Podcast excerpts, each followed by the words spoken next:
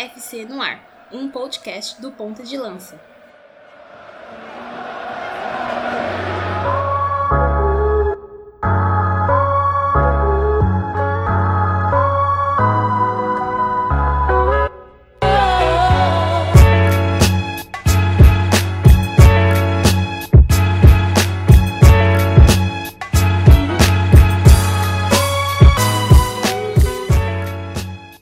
Salve galera, nós somos do projeto Ponta de Lança e este é o nosso 15 episódio do Mama África FC em 2020. Eu sou o Luiz Fernando Filho, um dos membros do projeto, e hoje a nossa pauta é sobre os africanos do Liverpool e o seu legado. Um legado que, de certa forma, ainda não acabou, né? Está em curso.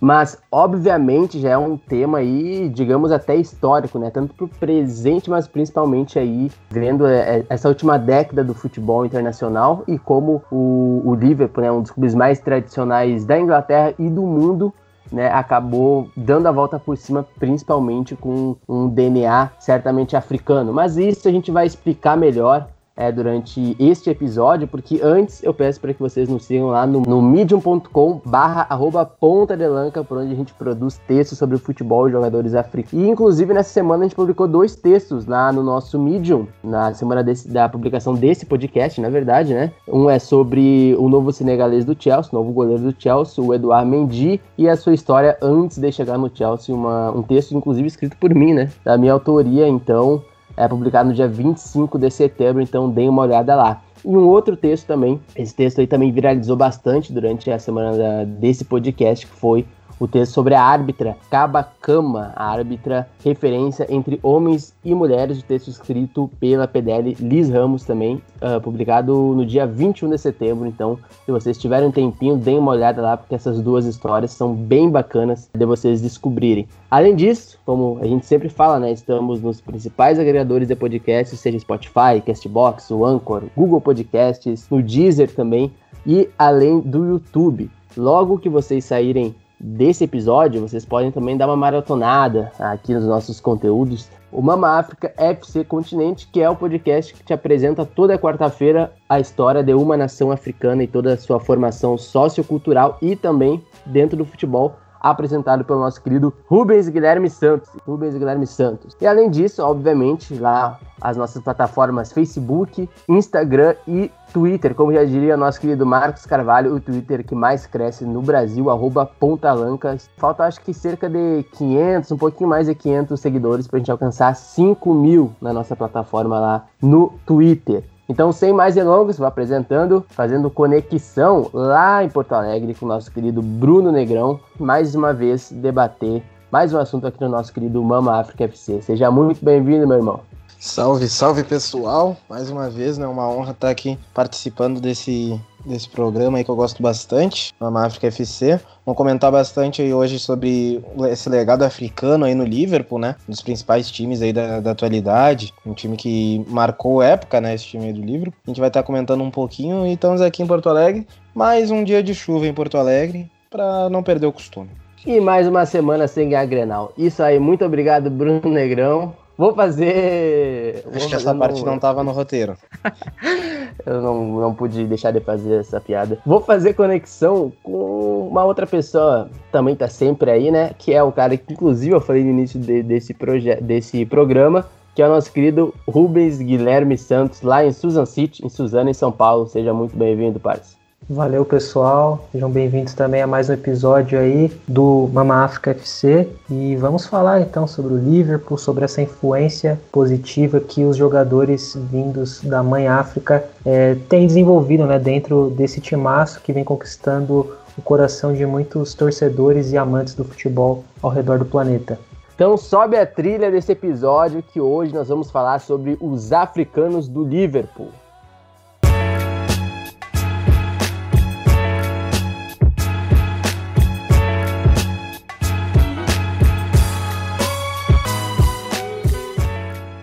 Então, como eu disse no começo do programa, esse Liverpool dos africanos é um Liverpool que já está para a história, né? Apesar da gente estar tá, em 2020 publicando esse podcast, a gente falar do Liverpool dos africanos e essa geração é, desses jogadores africanos, tanto o Sadio Mané, o Joel Matip, Mohamed Salah e o Nabi Keita é, de certa forma, um privilégio, porque normalmente pautas assim, né, como, como essa nesse 15º episódio do Mama África FC, elas costumam ser feitas até anos depois, é, até décadas depois, mas a gente tem o privilégio de ver um Liverpool, mas ver principalmente aí uma, uma gama de jogadores africanos fazendo sucesso nesses últimos anos, tanto na Premier League, mas também a nível da Champions League. Então, pessoal, até para a gente começar é, esse episódio e, e falar da, da, da importância é, desses jogadores africanos, é sempre importante a gente contextualizar também o, o nível do clube, né? Clube que teve uma repaginada nos últimos anos, na metade é, da última década para cá, com o Jurgen Klopp, né? O técnico é, alemão, e teve e é um Liverpool que é muito centrado nesses jogadores africanos, né? Mas principalmente aí começando ali por 2016 com a contratação do Sadio Mané. Nossa, uma virada, né? A partir da contratação do Jürgen Klopp, o técnico alemão, que segue trabalhando no clube até hoje, né? Muito por conta aí da sua vitoriosa trajetória dentro do clube. Ele teve um olhar, né? Especial para trazer esses jogadores. Muitos desses atletas agradaram os olhos do, do técnico alemão que já tinha tido também uma trajetória no Borussia Dortmund, né, principalmente nesse clube, onde ele chegou até a final de Champions League, acabou com vice-campeonato na, na edição de 2012-2013, se não me engano, é, isso, 2012-2013, e também teve né, conquistas com os aurinegros da Alemanha, isso o qualificou para estar tá assumindo o comando da equipe do Liverpool, que já tinha um tempo né, que não ganhava grandes títulos dentro do cenário tanto nacional, né, na Inglaterra, quanto internacional aí na Europa. E ele teve esse olhar, né, de trazer esses atletas. O primeiro deles que chegou foi, na verdade, foi uma dupla, né, não foi nem apenas um jogador. E na temporada 2016-2017, dois jogadores é, africanos chegaram na equipe, Sadio Mané e o Joel Matip, né? O Sadio Mané vindo já do futebol inglês, do Southampton, né? Então já tinha uma relação mais próxima, o Klopp já acompanhava esse jogador. Acho que o trabalho de monitoramento já era um pouco mais próximo, né? esse, esse, contato assim e adaptação também para o futebol inglês.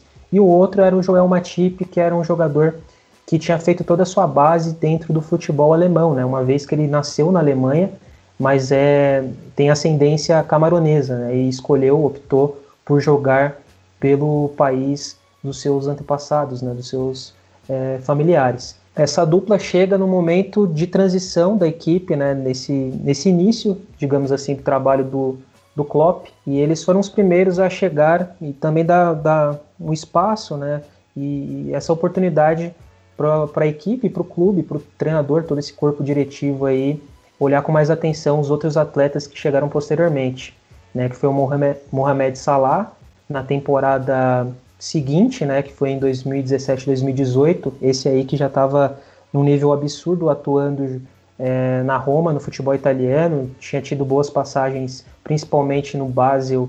Teve um, certas partidas que ele teve destaque né, dentro do futebol inglês, que foi pelo Chelsea, né, a equipe que o contratou depois que ele fez o, o, seu sucesso ali no Basel. Posteriormente, né, e mais recentemente, o Nabi Keita. E posteriormente, quem chegou foi o Nabi Keita, para formar esse quarteto de jogadores é, africanos dentro do Liverpool. Né? Ele chegou na temporada de 2018, 2019, se destacou principalmente para o seu futebol apresentado dentro da equipe do Red Bull Leipzig, né? ou apenas Leipzig hoje em dia. Foi, fez uma, uma, uma campanha bem interessante com a equipe, né? a equipe que já tinha conseguido ali um, uma colocação interessante na Bundesliga, na Alemanha, e tem esse lado também né, do, do Jürgen Klopp está mesclando o conhecimento do futebol que ele já tinha, que era do futebol alemão, né, sua terra natal, e com o futebol que ele trabalhava, digamos assim, que era o futebol inglês. Né? Então acho que isso ajudou muito para esses jogadores comporem esse elenco vitorioso do Liverpool, que hoje em dia né, é vitorioso, mas que teve também as suas decepções com o passar do tempo né, nessa, nessa era Klopp e, mas as vitórias, obviamente, a gente sempre vai lembrar do protagonismo de dois atletas principalmente, né, desses que a gente citou aqui, esses quatro, que é o Sadio Mané e o Mohamed Salah. O, eu não falei os países ainda, né, mas o Sadio Mané, o senegalês, o Salah, egípcio, o Joel Matip, camaronês, e o Nabi Keita, ele é de Guiné, né?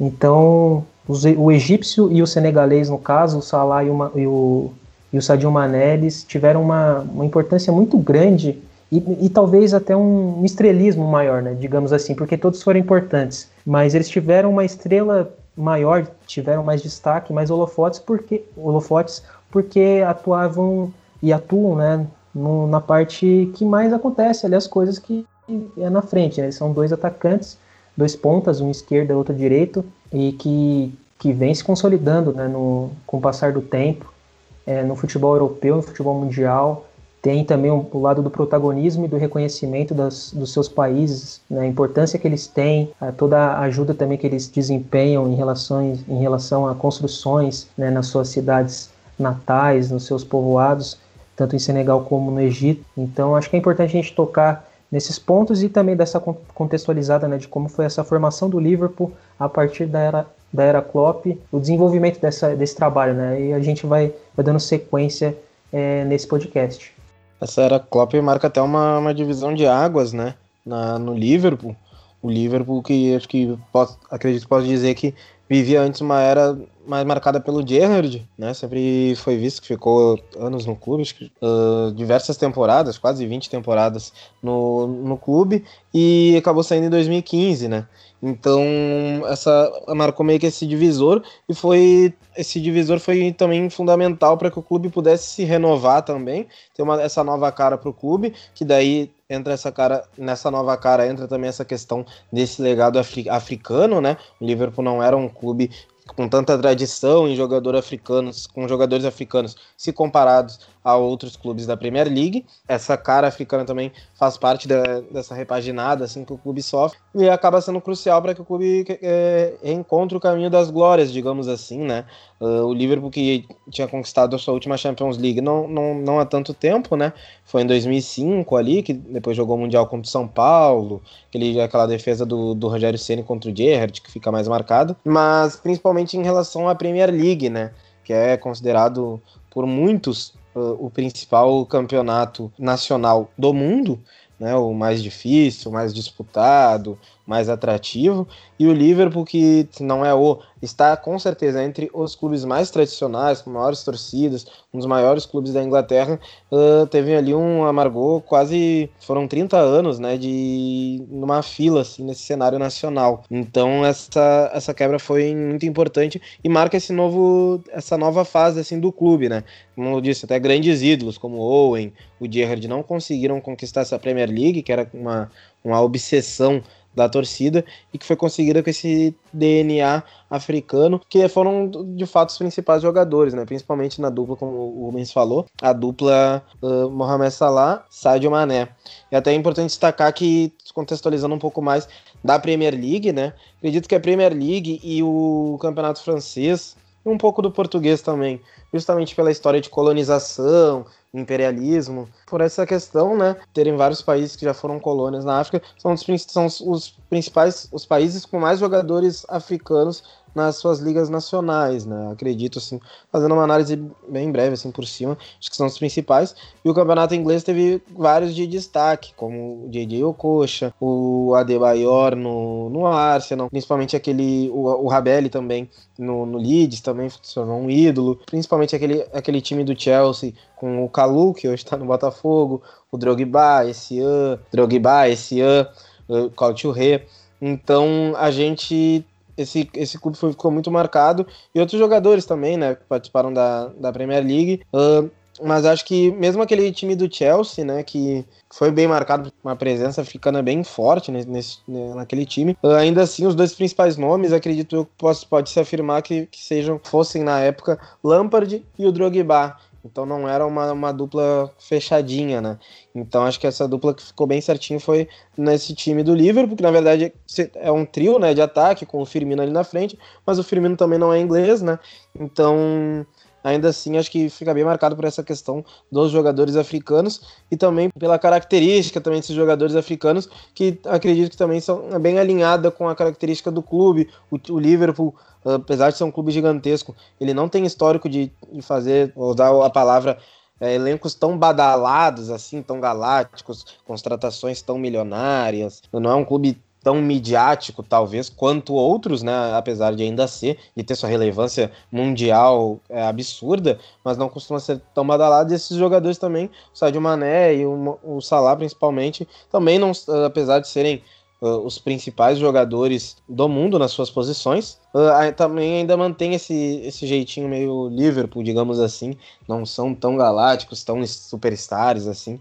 E acho que isso acabou encaixando bastante também no clube, assim. Até isso também, até uma visão do Klopp também, que tem um pouco dessa. preza um pouco por essa questão. E aí, nesse, nesse quesito, é, cara, eu acho muito legal esse, é, essa dupla e principalmente Salah e Mané, porque são, são é, histórias assim parecidas como de, de outros jogadores de futebol, atletas no continente africano, mas aí tu pega ali tem uma diversidade interessante dentro do próprio continente africano, né? Tu tem um, o Mohamed Salah que saiu do futebol egípcio, né? Saindo ali do Al Mokaulun, que era um, clube, é um clube na verdade, né? É, do Egito, saindo muito muito novo ainda, e é muito interessante também, é, até para contextualizar essa chegada né, até a Inglaterra, é, aí começando também pelo Salah, que o fato dele, antes dele chegar no Liverpool, né, ele se destacou ali principalmente pelo Basel e tudo mais, não chegou a jogar no Chelsea, né? Não, o Mourinho não, não era muito fã dele, foi para a Fiorentina, né? Depois a Roma o comprou e aí assim, assim ele foi ele foi ao Liverpool, né? E é muito interessante o, a história dele, é, o primeiro contato que ele teve com um time europeu, que foi logo num amistoso que a seleção sub-23 do Egito, da seleção egípcia, fez há uns, uns, bons anos atrás, né? E ele era um dos, jogadores. E aí, um jogo contra o Basel, né, nesse amistoso, ele acabou impressionando a diretoria do Basel, que acabou o contratando. E, e isso foi bem na época da tragédia de Portside, né? O Portside, né? Que é uma das maiores tragédias do futebol africano e muito possivelmente a maior tragédia do futebol egípcio. Inclusive eu já contei essa história no nosso mídia, está lá no, no mídia do Ponta de Lança, que foi uma época, né, que houve várias sanções ali depois da, dos incidentes e, e, enfim, de torcedores que foram mortos também e outros feridos no, no clássico entre Al Masri e Al Ali. E aí, e aí foi uma época ali muito sinistra, assim, muito uh, difícil para o futebol egípcio, porque num espaço de dois anos, é, muitos jogos deixaram de acontecer, né? O, inclusive o campeonato egípcio e tudo mais, e muitos jogadores ficaram à deriva ali. E foi nessa época que ele acabou surpreendendo é, na época que ele não estava nem jogando profissionalmente dentro do Egito, assim, mais pela seleção nacional, ele acabou chamando a atenção do Basel e acabou indo nesse meio tempo pro time onde, da Suíça, né, onde ele iria começar a brilhar ali na Europa. Então pense, se isso nem tivesse acontecido, muito possivelmente o destino do Salah nesse meio tempo a gente não saberia qual, qual seria, né, se seria é, tão badalado assim né, nesse espaço em que o futebol foi pouco praticado profissionalmente dentro do Egito, né? E aí no Basel foi o local ali que ele teve ali o primeiro grande destaque na Europa, né? Foi um pouco mais de uma temporada ali, marcando 20 gols em 79 partidas, o que é uma média boa para quem não é um atacante tão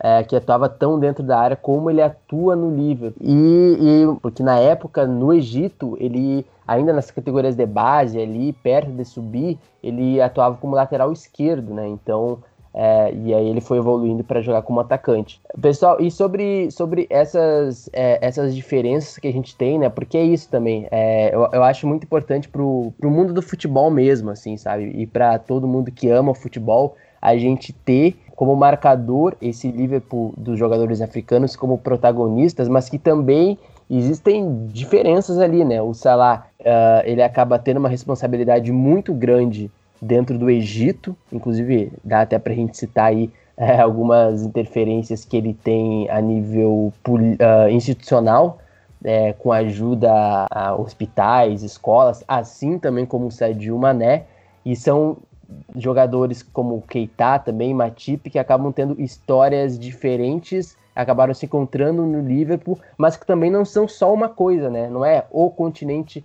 africano e todo mundo ali no mesmo bolo, né? Tem um cara do norte africano, outro da África subsaariana ali também, como os outros países. Eu acho que eu acho que eu queria saber de vocês também eh, esse quesito assim, como isso pode ser marcado no imaginário dos torcedores, porque pra gente hoje a gente já tem muito assim nítido, né? É o Liverpool ali do principalmente, né, do Sadio Mané e, e do Salah, os, os, protagonistas, né? Mas como vocês acham que isso pode surtir efeito até para a memória, memória afetiva do futebol mesmo, assim, para os próximos anos e tal, saber que existiu um, uma geração tão importante assim, não só para o Liverpool e para o futebol inglês, mas para o futebol mundial.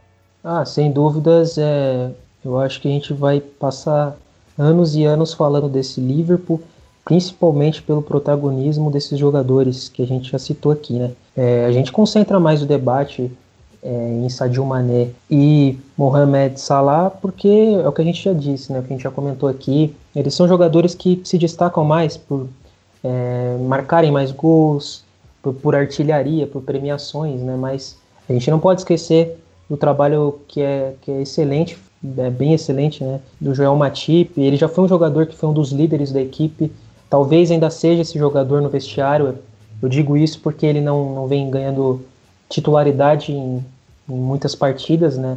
Ele ainda assim disputa os jogos no Liverpool, mas não é aquele jogador que você sabe que vai ser titular na defesa, né? Até porque perdeu um pouco de espaço com o desenvolvimento ali do Joe Gomes e tal, o Van Dijk também, né? Que foi uma peça que o Klopp pediu, jogador holandês, mas o Joel Matip ele está vivendo o Liverpool há muito tempo, né? Assim como o Sadio Mané. E por isso que eu acho que eles são duas grandes lideranças. O, o Mohamed Salah eu vejo muito como uma liderança técnica né, da equipe. Ele é muito marcado por isso, por tudo, todos os feitos que ele já fez, né, as, as coisas incríveis que ele já fez dentro de campo. Ele também é um, um jogador muito carismático, carismático e isso pesa muito né, para a torcida do Liverpool, que é uma torcida que, de fato, né, passou anos e anos esperando aí essa conquista na Premier League, que aconteceu apenas em, na temporada 2019-2020. Foram 28 anos, se eu não me engano, tentando conquistar esse título é, do campeonato nacional nessa era do moderna, né? E, e, o torcedor viu várias outras equipes é, vencendo, é, outras, outras se desenvolvendo, né? Principalmente na questão financeira, como o caso do Manchester City, do Chelsea. E o United também, né? Passou por essa fase nos anos 90 ali, teve muito investimento e conseguiu conquistar várias Premier Leagues, também nas outras décadas. Mas eu acho que vai ficar muito marcado né, na memória do torcedor do Liverpool por conta desse feito que, que foi inédito, né, a primeira conquista da Premier League. Eu falo principalmente da Premier League também porque era um título que, que faltava na coleção né, do, do, do Liverpool. E a Champions League a equipe acabou vencendo, né? E eu não estou julgando aqui, não estou falando que é menor do que a, a Premier League, mas era um título que da Premier League, né, que estava muito engasgado, né, no, no torcedor do Liverpool, principalmente também porque já tiveram oportunidades de vencer, foi assim na, na época que ainda tinha o Soares né, na equipe. E isso também é uma outra, uma, uma, outra coisa importante. Passaram vários jogadores com nível de estrelato assim mundial, né? E que tinham uma repercussão maior até mesmo que Sadio Mané, que Joel Matip, que Mohamed Salah e que Nabi Keita, mas que não conseguiram se firmar com tanta facilidade e não conseguiram ser vencedores dentro da equipe, né? Pode citar alguns, tipo Fernando Torres, o Luiz, Luizito Soares e até mesmo um brasileiro, né, que foi o Felipe Coutinho, que fez boas temporadas, mas não conseguiu vencer os títulos que, que é tão necessário, né? Para você ficar marcado na memória de um clube, você precisa ser vitorioso. E não foi o caso nesses jogadores, e isso aconteceu com jogadores africanos, que representam muito bem o espírito e a integralidade que é o clube, né? Eu acho que isso é muito importante, eles entenderam isso, fazem tanto sucesso assim, é, no comando de, um, de, uma equipe também. O Klopp é um dos maiores treinadores do momento, né? Todo o seu conceito e também por, pelo seu comando, né? Muitos elogiam por ele ser um, um cara um, muito bem informado e que se dá muito bem com os atletas no dia a dia do clube. Foi a oportunidade que esses jogadores tiveram, né? De, de se aprimorarem e também mostrarem a cara deles para o futebol mundial e eles conseguiram fazer isso com uma, com uma, uma grandeza inquestionável. A memória que o torcedor do Liverpool, pelo menos, vai ter da contribuição desses jogadores para a história é fantástica, assim, né? algo que nunca vai ser esquecido, algo que vai ficar na, nas paredes né, do clube, um clube que é tão vitorioso e que necessitava né, de jogadores que tivessem essa, essa dimensão do que é o Liverpool, do que é o Liverpool, do que ele representa e do quão é importante ser vitorioso num clube tão tradicional. Além disso, né, do ponto de vista do futebol africano, eles representam também uma continuidade muito importante, trazendo mais recentemente do que Drogba e o Eto'o trouxeram, né? Uh, apesar de que ainda também o Salah e o Mané não, não conseguiram também desempenhar as conquistas das suas seleções, mas mesmo assim, né, é, é uma continuidade, demonstra essa continuidade. É até importante observar também da carreira, né, que são carreiras de jogadores que tiveram ali é, seus dois, três clubes até conseguirem se firmar, né, num, num, clube de alto nível, né, como o Liverpool, assim como também é um pouco do caso do, do próprio Drogba também, né, que foi um pouquinho mais tarde pro, pro Chelsea. Acho que essa, essa representatividade, assim, a importância deles de principalmente por estar sendo uma geração muito vitoriosa no, no Liverpool, uh, acaba repercutindo também nessa influência deles, né? Tanto para o futebol africano quanto para os jogadores africanos, né? Para essa próxima geração que, que vai vir depois deles, deles também, já vai ter eles como essas principais referências. Então acho que uh, acaba se construindo, né? Muito por conta dos próprios títulos mesmo, uma, uma referência, um, um, parâmetro assim pra gente ter como medida, eles acabam sendo muito de espelhos e acho que muita importância também disso de, de estarem juntos, né, jogadores de, apesar de serem de diferentes países uh, do mesmo continente, jogando juntos no mesmo clube e sendo os principais nomes desse clube. Não digo nem esse legado, mas essa, esse marco que aconteceu, sem dúvidas, pro futebol do continente africano, ele é extremamente importante, né? E a partir disso, né, a gente começa também a construir uma referência também até para daqui para frente, para a gente conseguir visar um, novamente, né, um jogador africano sendo premiado com a bola de ouro. É, se não for eles, a inspiração que eles trazem para os próximos jogadores é sem dúvidas de suma importância. E tem um, para vocês entenderem, e aí até para citar o, a, o impacto do Sadio Mané, né, na chegada dele no Liverpool, é, eles já tinham um histórico ali, né, o Klopp e, e o Sadio Mané, né, é, antes mesmo do Liverpool. Mas a gente vai colocar agora aqui é, um, alguns segundos só dos dois gols do Sadio Mané no jogo entre Southampton e Liverpool, um jogo de virada é, em 2016 na Premier League, onde o Liverpool saiu vencendo, era o Liverpool na época de Felipe Coutinho e Sturridge, o craque, o craque Sturridge, anote esse nome do negão, Sturridge, craque. Uh, anotaram os dois gols do Liverpool e aí Sadio Mané. Eu confesso que ainda não conhecia muito Sadio Mané, comecei a conhecer no Southampton, mas esse jogo para muitos foi o jogo em que ele deu as boas-vindas, ou pelo menos ele parece que ali ele comprovou de fato a qualidade dele, pelo menos na visão do Jurgen Klopp, os dois gols na narração, na voz do nosso querido Paulo Andrade da ESPN Brasil.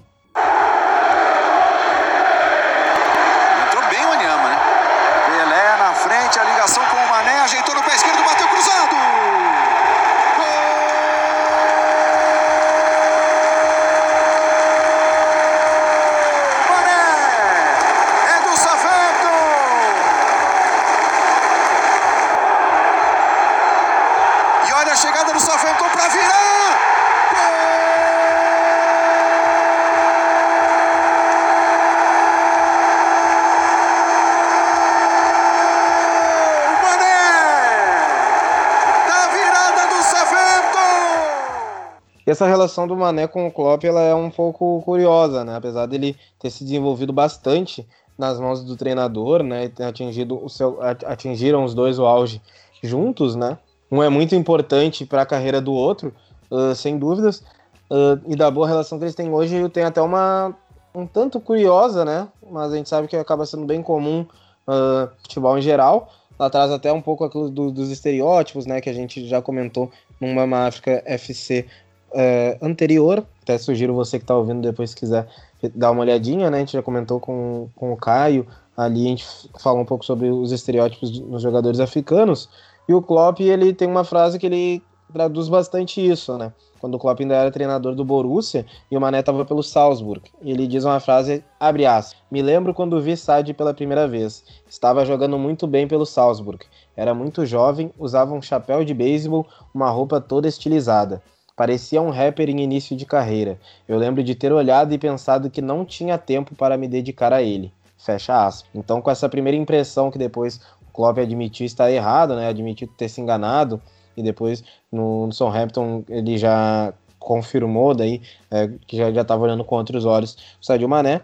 Ainda assim, na primeira vez que, que, que teve esse contato com, com o craque do Liverpool hoje, o Klopp teve essa, essa declaração bem problemática, na verdade, né, uh, em relação ao seu futebol. Então mostra que ainda assim, né, esse caminho para eles chegarem uh, no, no, ponto que chegaram hoje, mesmo tendo a confiança do Klopp, né, hoje, uh, ainda assim foi um processo bem difícil para difícil, né, para se construir. Não foi logo de início e traduz bastante ainda até da importância, né, de, deles estarem onde onde estão hoje no Liverpool, porque esse é um, apenas um, um exemplo, né, de um dos percalços que eles tiveram que passar, além dos percalços de vida, né, pessoais eh, de cada um desses jogadores, né. É bem importante também a gente parar para só pegando esse link, né, depois também a gente pode até voltar mais nesse assunto, mas do Klopp em relação que mesmo com esses jogadores com a importância que tem pro Liverpool, né? Ainda assim é difícil eles por si só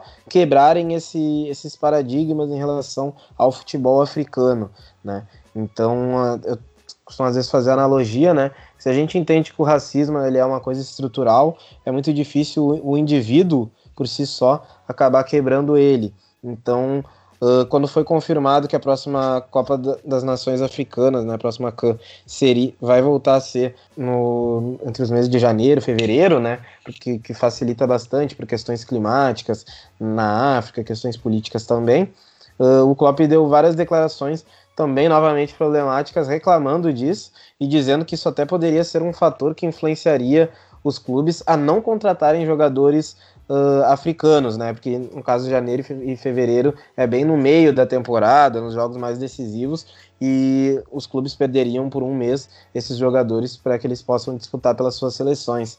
Então, ainda assim, é, é sempre importante a gente uh, ter, ter essa atenção de que, mesmo que esses jogadores sendo as estrelas que são, sendo os, os, vencedores que são, a importância que eles têm para os clubes, para os treinadores também, ainda assim eles ainda uh, ainda tem que lidar com, com mais esse, esse desafio, com mais esse obstáculo, né, o obstáculo dos estereótipos e do preconceito uh, sobre o futebol africano no geral.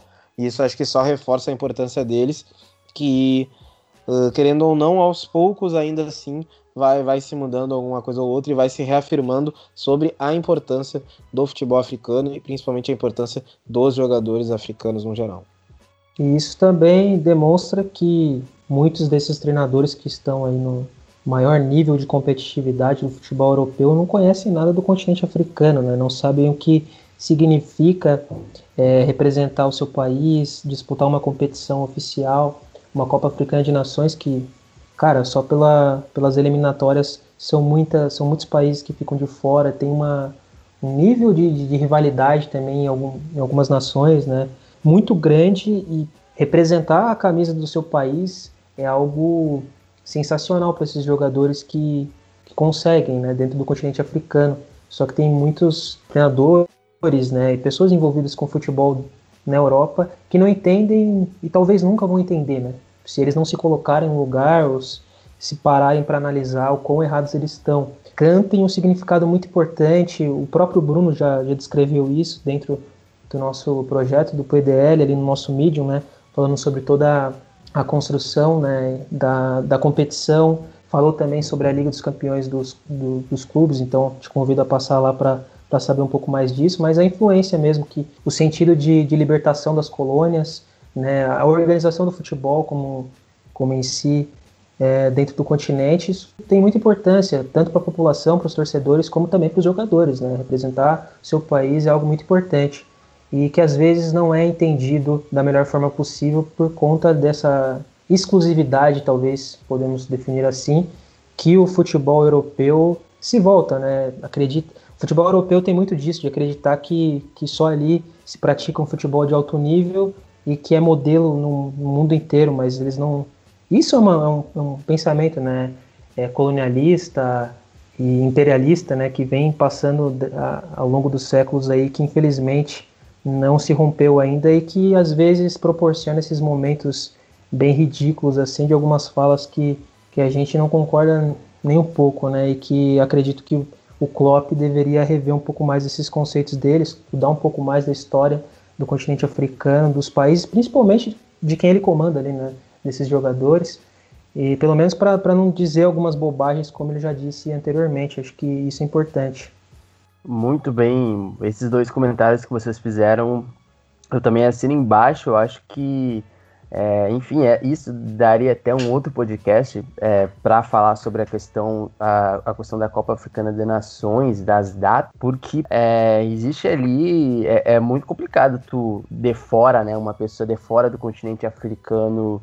Uma coisa é você dar palpite e dar sua opinião, mas basear um argumento de que você não vai contratar um jogador africano por causa de uma competição o Bruno já escreveu muito bem, o Bruno e o, e o Rubem já falou também muito bem. O Bruno já escreveu, né? Uma competição que tem um viés é, histórico, político e social muito importante e que se justifica a partir disso, é, além de uma data, né? Se justifica também, principalmente por uma questão política, mas também por uma questão climática, né? É, a gente viu agora 2019, a Copa Africana das Nações foi uma, uma data ali para um país específico que foi ok, né? Porque foi no Egito ali parece que eles conseguiram é, que eles conseguiram ali um equilíbrio em relação a, a, não fazer tão muito calor também, mas também não muito frio. Normalmente são essas algumas das reclamações dos jogadores específicos, não necessariamente das entidades. Mas eu também acho muito complicado a gente reduzir de fato uma competição tão importante para o mundo do futebol a, a uma questão mercadológica, né? Porque senão, se fosse dessa forma, o Chelsea né, dos africanos não seria o Chelsea, porque todo ano, a cada dois anos, na verdade, seriam ali é, desfalcados e nem por isso deixaram de ser campeões da Premier League e também nem por isso deixaram de serem campeões da Champions League. Então fica a reflexão sobre isso, porque é, no, no, ainda estando nesse contexto social, se a gente for ver tanto o Salah como o, o próprio Sadio Mané, né, tem ali uma base da religião, né? São dois jogadores, dois jogadores ali de formas diferentes, eles acabam ali demonstrando a sua fé, né, que é o Islã. Os dois ali, eles têm uma manifestação particular muito importante da sua fé. Um é mais um pouco mais intimista, que é o Sadio Mané, né, ele segue a risca, sua família também segue. É, e o Salah, ele acaba tendo ali um, um, um, pouco mais de mídia, uma manifestação um pouco mais aberta sobre a sua fé. Inclusive, surte, tem surtido efeito uh, dentro do Egito, né? Para, querendo ou não, tu acaba tendo uma discussão para fora do, do continente africano sobre a intolerância religiosa, né? E sobre principalmente a quebra de estereótipo. E eu acho que ano passado, esse ano, saiu até uma matéria é, dizendo que o sucesso do Mohamed Salah, ele em tese teria diminuído alguns casos de intolerância religiosa no Reino Unido, que existem, segundo dados, 28 mil egípcios e mais de 4 milhões de muçulmanos que vivem ali no Reino Unido. E ali essa, essa fase, principalmente do Salah, né, que também tem a sua esposa, né, que também é adepta à religião e tudo mais. Isso já gerou também uma discussão, enfim, que acho que nem cabe aqui, talvez, mas que acabou abrindo por esse debate. Inclusive, é, a torcida do Liverpool fez um, um cântico, criou um cântico, na verdade, é, né, nesses últimos tempos e que viralizou nas redes sociais e principalmente, obviamente, e aí esse momento foi refletido na torcida e a torcida acabou fazendo uma homenagem, é, na verdade, ao Mohamed Salah e que fazia uma paródia ali de uma canção é, conhecida ali do, do, do, intérprete londrino chamado Dodge. E é uma canção que se chama Good and Out. Eu acho que é assim. Ou Good and. Enou. Não, meu inglês não é muito bom, mas é algo como se fosse a tradução bom o bastante. E nessa, nessa música, colocando para a realidade do Mohamed Salah, uh, diz mais ou menos assim: se ele é bom bastante para você, ele é bom bastante para mim. Se ele fizer mais alguns gols, então eu serei muçulmano também. E outra parte diz: ele está sentado numa mesquita, é lá que eu quero estar. Então a gente vai colocar agora alguns é, segundos da torcida cantando, cantando essa música, né? Fazendo uma paródia, colocando o nome do Mohamed Salah. Inclusive viralizou em 2018 e chegou até, inclusive, ao próprio jogador.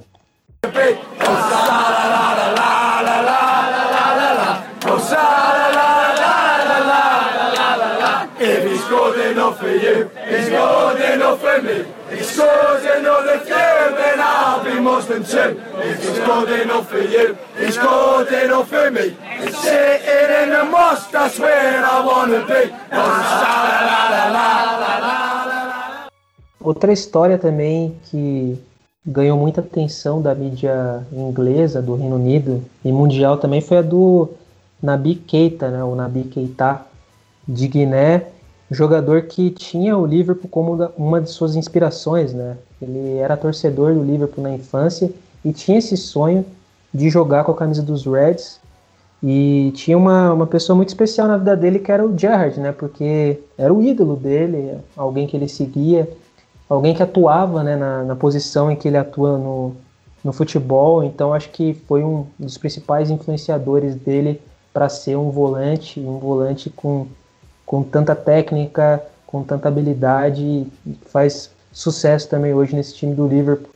Acho que é uma das histórias também bem interessantes, né? Eu acho que desses todos que a gente citou aqui, é, acho que foi o único que já manifestou que ele era torcedor realmente do, do Liverpool e sonhava em atuar no, no clube. E o sonho foi realizado, né?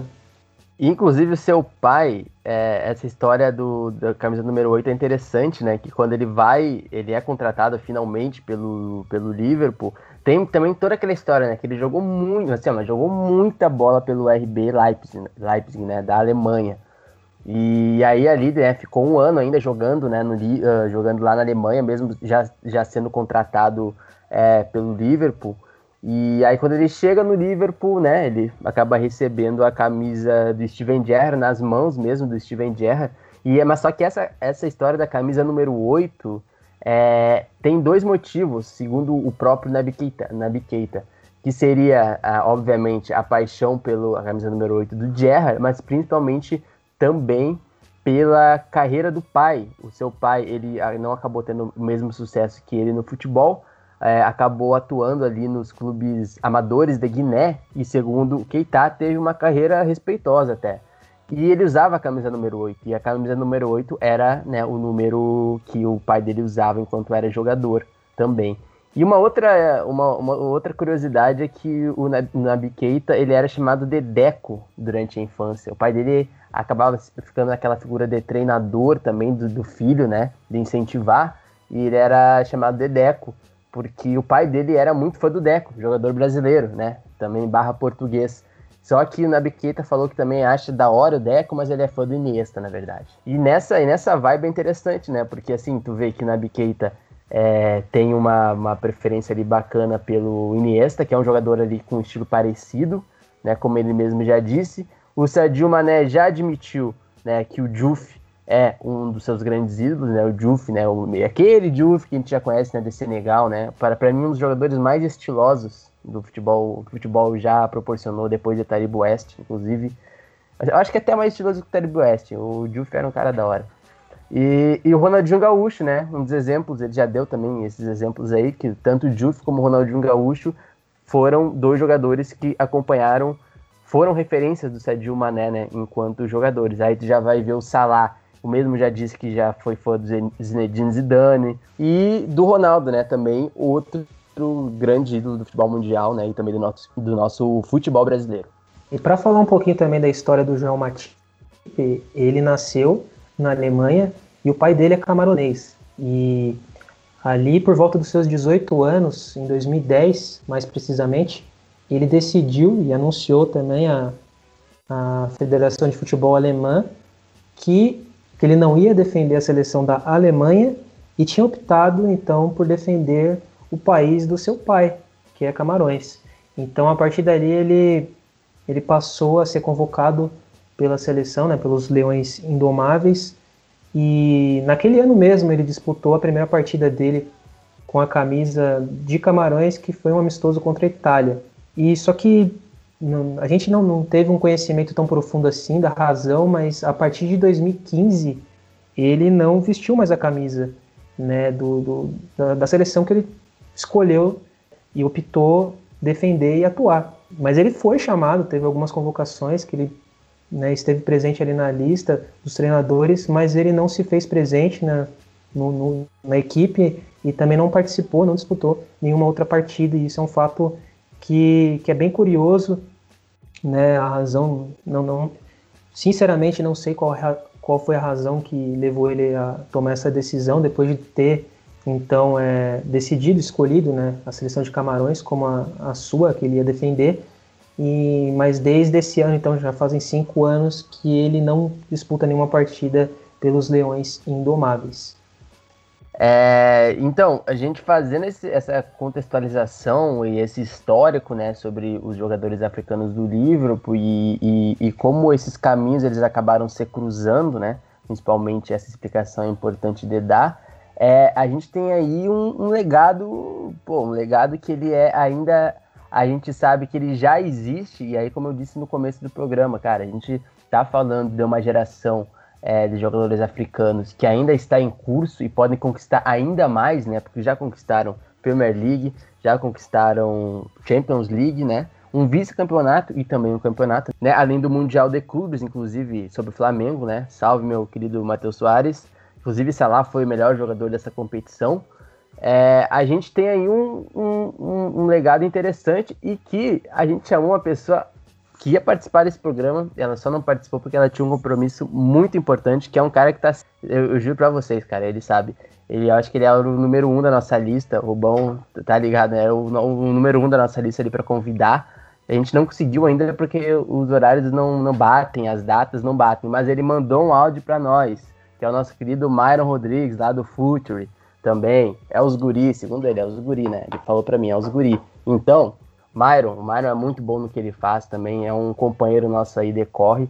Ele vai aí dar a sua opinião sobre o legado dos africanos no Liverpool a partir é, da, da, da, área mesmo que o Myron estuda, né? Mais no lance do coach também, no lance da percepção também é, do futebol dentro de campo, mas também é, acho que uma explicação bem, bem concreta mesmo e bem objetiva desses jogadores no clube inglês. Fala, Myron. Cara, o, o Liverpool uh, do Klopp, que potencializou o Mané, fez o Mané virar um atacante de 15 gols na temporada, uh, fez o Salah esse monstro que é, é muito... Esse Liverpool depende muito dos africanos e também tem uma liderança para vestiário e, e, fez uma, uma campanha de Champions League uh, muito acima da média, que foi o Joel Matip, né? É, eu acho que o legado dos africanos para esse Liverpool vai ser imenso. Assim. Eu acho que o Salah e o Mané são os maiores atacantes do Liverpool pós-Owen. O Owen era embaçado, mas infelizmente não, não levou não levou nada no, no Liverpool, né? É, o, o Mané, na minha opinião, é um ponta top 3 do mundo. Eu acho que pouca gente é autossuficiente igual a ele em campo, é um jogador que cria, que consegue finalizar, pode ganhar um jogo sozinho. É bom lembrar que naquela final perdida para Real Madrid, logo após a saída do Salah, o, por lesão, o Mané meteu uma bola na trave, né? E tava 1x0, era pra ter sido 1x1 com essa bola na trave. E aí o jogo poderia ter sido outro. O Salah é. O Salah é, como eu costumo dizer, ele é, ele é um tubarão branco. Ele, tá ali para fazer o gol. E a gente tem que lembrar que na Keita tem jogado muito nesse, nesses últimos meses, é, mesmo com lesões. A gente precisa lembrar do Mate, porque é uma liderança gigantesca pro, pro elenco. Então, os africanos do Liverpool são, são gigantescos na história no, do clube já e nesse momento atual. É, quero aqui dizer que quando vocês é, precisarem de mim, vocês me avisem. Tamo junto sempre, gurizada. Vocês são realmente a ponta da lança mesmo do futebol. Tamo junto. O Mairão aí deu uma bela contextualizada, né, no, no aspecto do jogo, assim, enquanto geração, né, da importância dos africanos no Liverpool. Então, vou agradecendo mais uma vez nosso querido Myron. Myron, que ainda vai participar do, do EP com nós ainda. É só uma questão de logística e de tempo, mas logo, logo a gente vai fazer. Ainda esse ano, hein? Ainda esse ano a gente vai gravar alguma coisa junto. E ainda nesse quesito do legado, né, já que a gente está começando a se encaminhar aí para o final do podcast, eu queria até saber de vocês, pessoal, o que a gente pode aqui, para o pessoal que está nos ouvindo também, né, é da opinião de vocês, do argumento de vocês sobre esse legado, né, qual de fato aí vai ser é, é, a importância dessa geração para o futebol mundial, né, mas até também para a memória também do dos jogadores que fizeram história, né? Dos jogadores do continente africano que fizeram história no mundo do futebol, né? Como um todo. E sem dúvidas, com as conquistas, né, já estão marcado uh, na prateleira de ídolos assim do, do Liverpool, né? E acredito que dentro de todo o programa a gente conseguiu perceber ainda que como é um legado ainda em construção, né? Mas que a construção que já foi feita já está bem sólida. Então a gente espera que, que isso se expanda ainda mais, tanto nessa geração quanto para as próximas. Mas esse, esse feito né, dessa geração do Liverpool, uh, não só a nível de clube, acho que para nível de clube é bem claro assim do que, que representa para a torcida, essa idolatria, assim, né, essa importância para o clube, mas a nível, principalmente também, como eu falei antes, do, do futebol africano, né, é um, é um legado muito importante, assim, que eles estão trazendo, e que acho que vão ficar marcados por um, por um bom tempo e influenciando bastante novas, novas gerações. Deles, o fato, né, como tinha comentado já antes, o fato de, de se jogar junto traz também uh, influência até para os clubes, né? Apesar da declaração ali que a gente comentou mais, mais cedo do Klopp, uh, os clubes uh, já estão vendo com outros olhos os jogadores africanos, que, que não, não necessariamente vão ser jogadores isolados dentro do clube, mas que esse legado africano vai ser cada vez maior, assim como é o legado, uh, digamos assim, né, legado do sul-americano, né, a gente costuma ver diversos jogadores sul-americanos jogando juntos, então a gente espera que cada vez mais isso aconteça uh, dentro do, do, futebol africano, né? Até por ser um continente com bastante países, né? Muitas vezes a gente não consegue ver alguns jogadores uh, jogando juntos, são bastante países, cada um com suas respectivas seleções, acaba sendo bem mais fragmentado e às vezes a gente quer ver esses jogadores, né, desse mesmo continente jogando juntos. E eu acho que esse esse Liverpool pode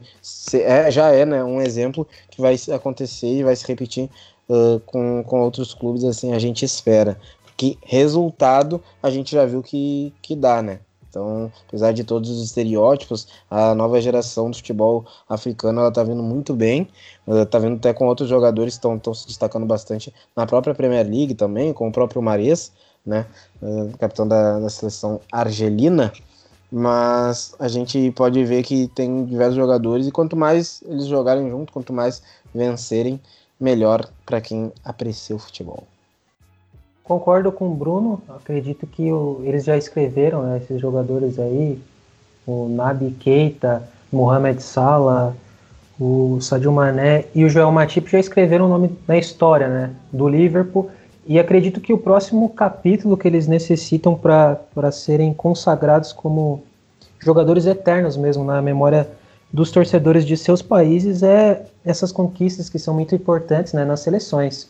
Acho que isso é fundamental, né? E se a gente pegar dois exemplos aí, dois dos jogadores, o Mané e o Salah, eles foram vice-campeões da Copa Africana de Nações, o Salah em 2017 e o Mané em 2019. E a gente já percebeu né, que, mesmo eles tendo todo o reconhecimento mundial e todo o sucesso que eles tiveram é, no futebol, e estão tendo ainda né, no futebol europeu, ainda existe uma cobrança, o que é normal também, que é compreensível, é, dentro do país, né, aí falando do, de Senegal e do, do Egito, por conta de títulos né, com seus países, representando a camisa das suas seleções. É, acredito que, e se a gente for ver, né, isso também acontece com outros jogadores. Por exemplo, o Messi até hoje é questionado por não ter dado uma Copa do Mundo para a Argentina e também sobre ele recai um peso muito grande, né? E o que é diferente, por exemplo, com o Cristiano Ronaldo, que já conseguiu fazer história com a camisa de Portugal, vencendo uma Eurocopa, não venceu a Copa do Mundo, mas é, já conseguiu uma grande conquista né, com a sua seleção e eu acredito que ele conseguiu muito bem, só dando um exemplo, né, conseguiu muito bem é, conciliar a sua carreira e também o, status de idolatria dentro do, da sua seleção e do futebol é, de clubes, né? E então acredito que é, é, mais esse passo aí falando de todos eles, né? O Nabi Keita ainda é jovem, ele tem 25 anos, acho que é, tem muito tempo ainda para trilhar. Sofreu um pouco com as lesões dentro do Liverpool, mas mesmo assim ele vem ganhando um pouco mais de, de, de oportunidades nos últimos tempos com o time do Klopp. Acho que ele é um jogador que eu, que eu mais espero ainda evoluir, porque ele é um jogador que, que veio com, com muita expectativa e não que não seja confirmada, mas acredito que ele consegue entregar mais ainda, né? Falando da posição dele. Agora, Sadio Mané e Salah, eles estão num nível acima, né? eles são jogadores que, que em suas posições dentro do cenário do futebol mundial são é, os melhores para mim. Na minha opinião, eles são os melhores, né, cada um na sua posição. E o João Matip, é, falando particularmente dele, ele também é um jogador que sofreu bastante com lesões nos últimos tempos, né, e não vem ganhando tantas oportunidades assim como ganhava anteriormente. Aí também teve a chegada dos, dos, outros atletas, né, que conseguiram ganhar a posição dentro do elenco. Mas ele, assim como o Mairo falou, é, eu concordo muito com ele. É um jogador muito importante para o vestiário, né? Porque ele tem muito tempo de casa e ele sabe que representa o Liverpool, né? E não sei né, o que vai acontecer com ele nessa relação aí do, de Camarões, mas seria com certeza um, uma peça fundamental né, no esquema dos Leões Indomáveis, aí sonhando com Copa do Mundo, com conquista de Copa Africana de Nações e tudo mais.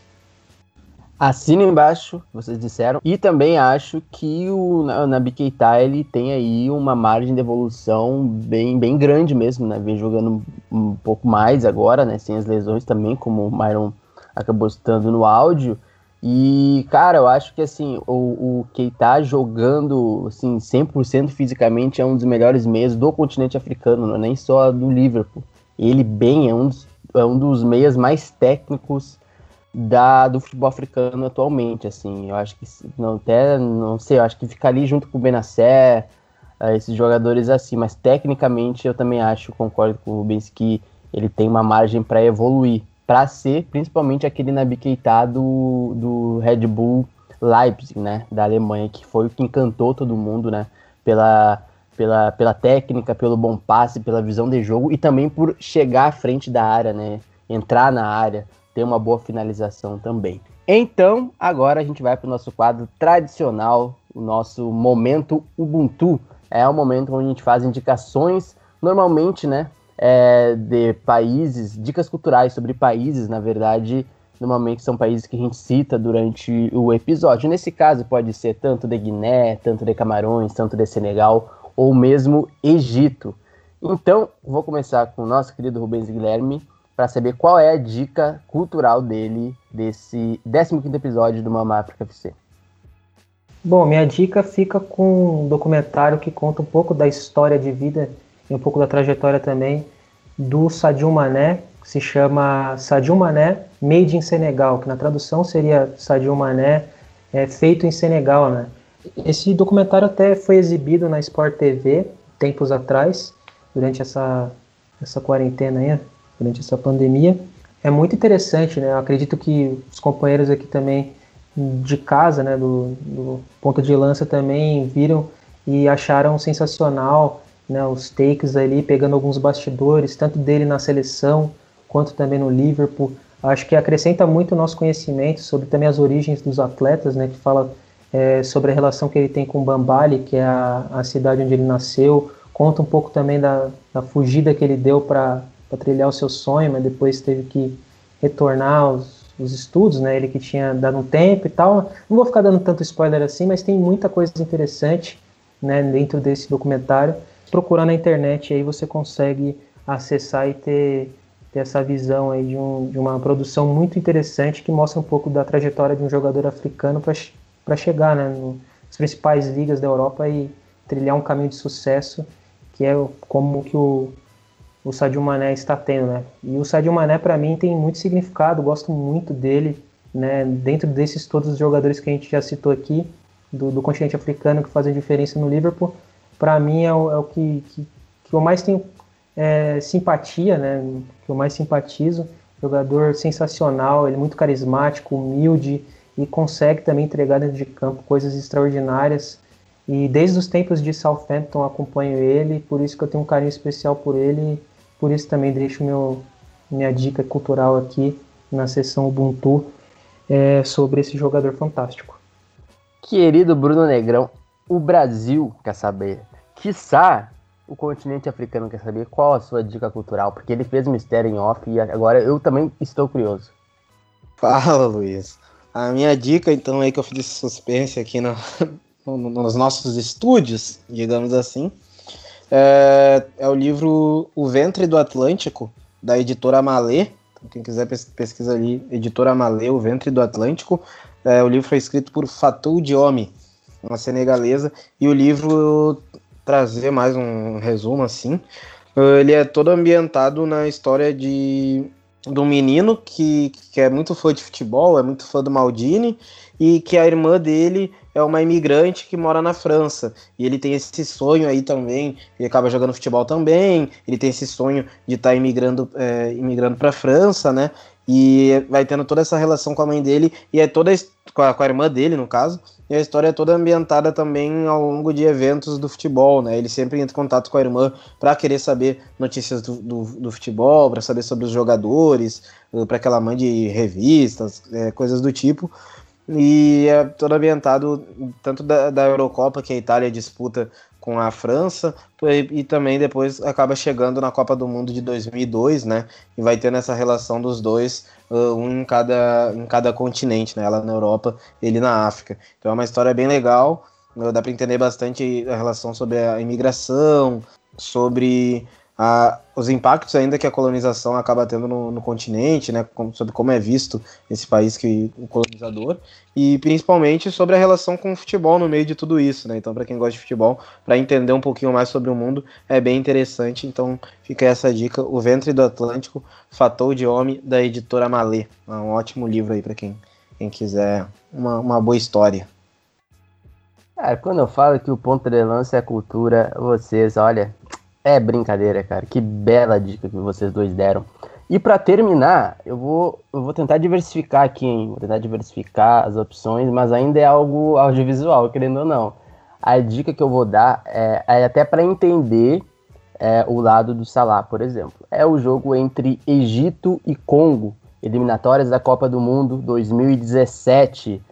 O Egito saiu vencendo o jogo, um jogo no Cairo. O Egito saiu vencendo o jogo tomou o empate quase ao, um pouco depois dos 40 minutos, o empate ali estaria é, sacramentando mais uma eliminação da, da seleção do Egito, que há 30 anos não jogava uma Copa do Mundo. Mas aí, aos 50 minutos do segundo tempo, num pênalti, Mohamed Salah faz o gol da vitória, faz o gol da classificação da seleção egípcia que não disputava a Copa desde 1990 e o estádio no Cairo vai simplesmente abaixo. É uma coisa que não tem como explicar para vocês, é só vocês vendo, assistam.